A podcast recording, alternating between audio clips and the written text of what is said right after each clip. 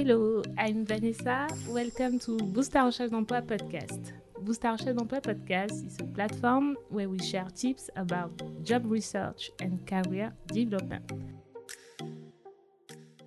Today, I receive Papis Camara, who is the CEO and the founder of Papis for Business. After 10 years in sales, marketing, and management at L'Oreal, he joined THJ in 2017, a world leader in online beauty and wellness. He was managing director of France for Glossybox, a digital brand, and was also director at You Parfum in London. Before beginning, I would like to precise that I'm not an English native speaker, so please be tolerant with my English. Thank you so much and uh, welcome. Hi, Papis. Hi, Vanessa. Hi, I'm fine. Thank you. Thanks for the invitation. I'm very glad to have you on the podcast today.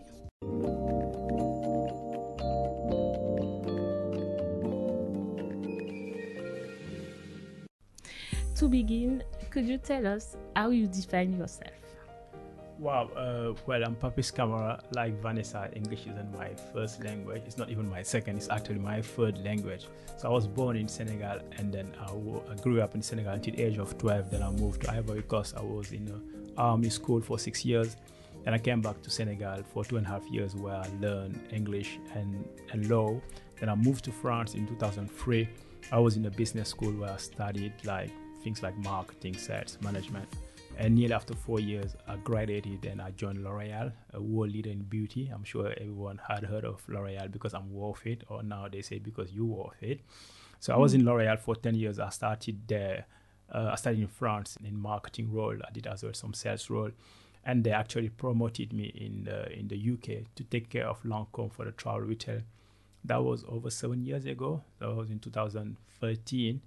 Uh, hence, I've been living in the in the UK for over seven years now. I spent uh, nearly four years there with L'Oreal, and the last three and a half years, I did a big switch. I went, went from the big corporate to startup because the last three and a half years, I've been doing online digital e-commerce with the company named THG or the Hut Group, which is one of the biggest online beauty retailer.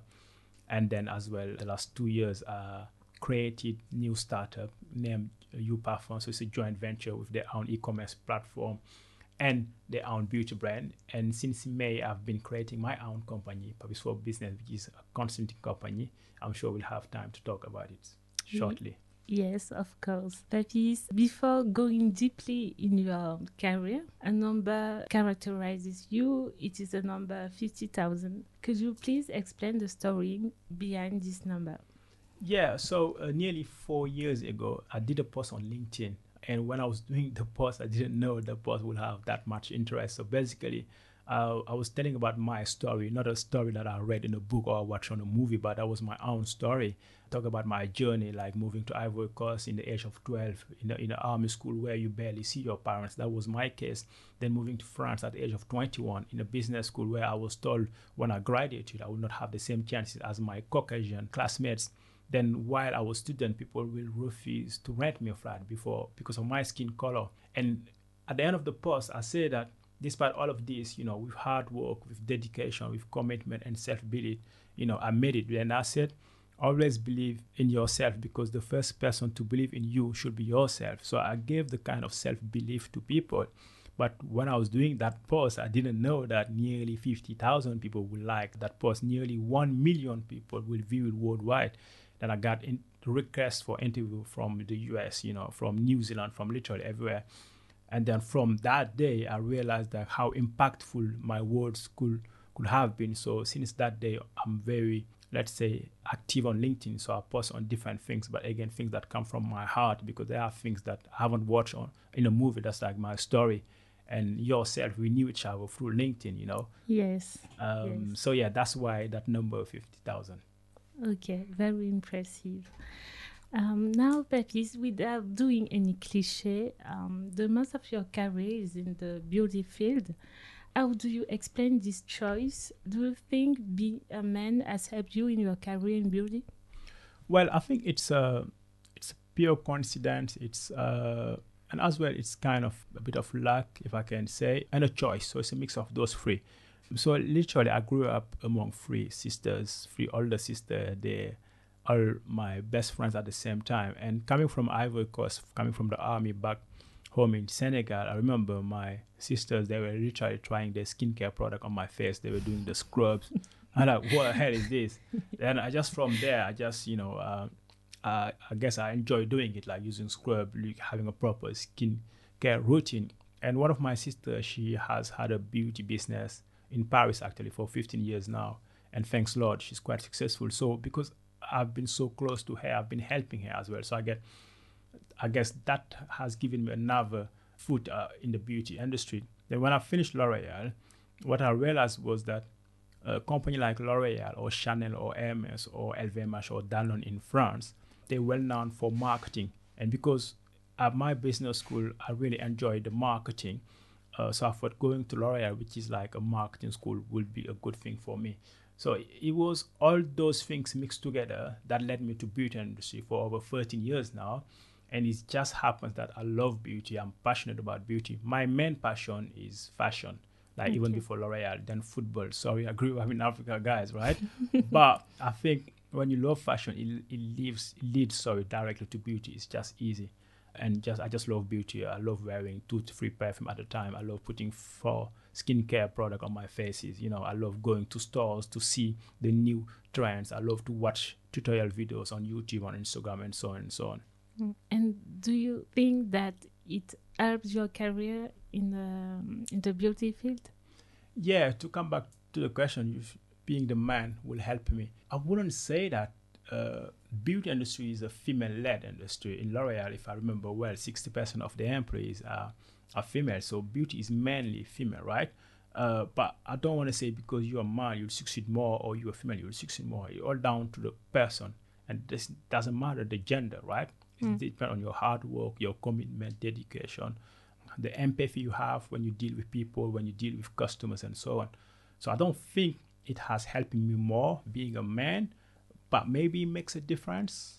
I don't know. Uh, you should ask that question to my previous colleagues or teams. But I will definitely say hard work, dedication, vision, all those things has have helped me better than being a man in the beauty industry. Okay, that's clear. You had a valuable and successful career at L'Oreal. You have developed with success some brands in the US and several African countries. You win the trophy of the best brand with Lancome in uh, 2015. However, you decided to leave L'Oreal despite you were at the top of your career there. Could you explain why? Yeah, that's a question I've been asked at least, I don't know, 500 times, I guess, especially at the beginning. Less now, but beginning. So I used to say I was lucky enough because L'Oreal, they're worldwide leader in beauty. And what people don't know is that L'Oreal, they have four division or four department, whatever you call it, and they have over 30 brands.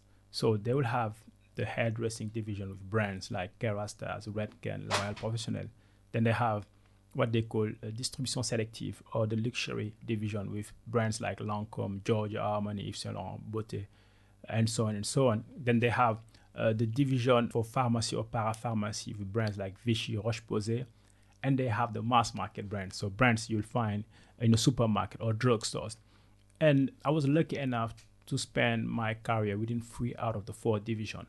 And what I wanted to do in my career when I started 13 years ago I told myself in years' time, I want to be seen as an expert in beauty, meaning wherever beauty is sold, I want to work there. So there was one channel I was missing, which was online digital. Now, L'Oreal, they do online digital, but they're not expert in online digital. They're expert in marketing, they're expert in hair color, and mm. so on and so on.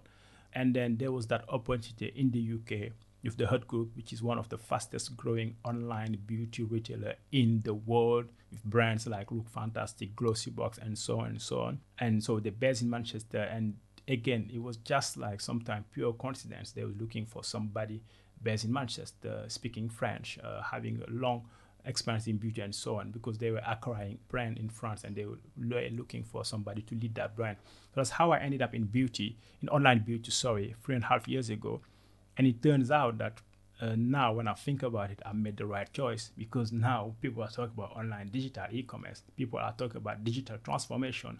People are talking about accelerating digital. Guess what? I did it three and a half years ago. So that's why it was hard. Believe me, it was hard to leave L'Oreal. It was because I still have like my best friends there. It was mm-hmm. great company for me, but I had to make that strategic decision to be where I am today. Okay, that's clear. Uh, you already uh, answered this question, but I just want to go deeply into it because you had many positions so in big companies in France and abroad, and today you create also your own business. We'll talk about it in a few minutes. Uh, but the question is to know how did you identify your next step and that it was the good moment for you to move yeah, thanks for the question. So basically, I've always wanted to create my own company, and I remember in April 2007 doing one of my of one of my interviews, the uh, HR director at L'Oreal. She asked me, "Why you joining L'Oreal? Why you not creating your own company?" And what I said to her was, "A, I'm not ready yet. B, I don't want it yet." But I knew at some point I would create my own consulting company because I've always wanted to share because sharing is caring, right? So I want to, want to share, but for me, it's about credibility. So many people nowadays call themselves coach, but what did they achieve? None. And the mm. reason why I love the UK, I've been living there for over seven years, is that people they love data, it's fact driven. And when you go through my career, I want you to put some fact in my career. So one day when I go to talk to companies, say I'm going to advise in online digital marketing, so on, because I have things to back it up. And it turns out that a year ago, I wanted already to launch my company, but the U platform project I was on wasn't done yet. So I was like, I had to postpone it. Then I was headhunted to move to the Middle East. I was meant mm. to, to move to the Middle East mid April during the COVID 19 with a big job of a chief digital officer job. And I was getting paid nearly free as much as what I was getting before with a lot of advantages. And I turned all this down during the COVID 19. I turned all this down because I was like, right now, I'm going to create my company. So it was a big risk, but it was just coming from within, from my heart, and I had to do it. So that's why I've created my company since uh, May this year, and I'm going to launch in September 2020. Uh, so yeah, that's the uh, entrepreneurial journey that led me to to Papis for Business. Congratulations for that. Thank you. And uh, could you tell us more about Papis for Business? So, like I said, Papis for Business is a consulting company. So, what we do is like we help companies to unleash their full potential so they can thrive successfully. And I like to say, whether they're big corporation or startup, we'll be there to help them because we partner with experts in their field so we can advise in various areas of their business, whether okay. it be online digital, coaching mentoring, strategy, marketing, online digital can be helping them in their digital transformation, helping them build an e-commerce platform, a new website, or to have a better website because website is really key nowadays, right? Then coaching, mentoring can mean different things. In terms of strategy, uh, companies based in the UK or in Saudi Arabia, they want to go to Cameroon or South Africa or even in Asia, we can help them in, on to go to market strategy, how they enter the market then once they are in the market, we can help them in their marketing. We can build a brand from A to Z. We can launch a product for them and so on and so on. So those are the four areas we focus on at Papis for Business. I'm going just to repeat them for your audience here. Mm. So online digital, coaching, mentoring, strategy, marketing. And we have clients uh, worldwide and we hope to have bigger, bigger and more, more clients worldwide, God willing. Very interesting. I wish you a lot of success with uh, this uh, new uh, project. Like we say in Wolof in my native language in Senegal, jërëjëf, meaning thank you. You're welcome, Papis. Hey, we are already arrived at the end of the first talk with Papis. I hope you enjoyed listening to it and found it interesting and useful. If yes, do not hesitate to like it and share it around you. We will come back very soon with a second talk where Papis will share how to create and prepare new professional opportunities, how to negotiate a salary, and what are the skills, mindset to develop to stay attractive and competitive following the sanitary crisis we are facing now. So stay connected and safe. Bye.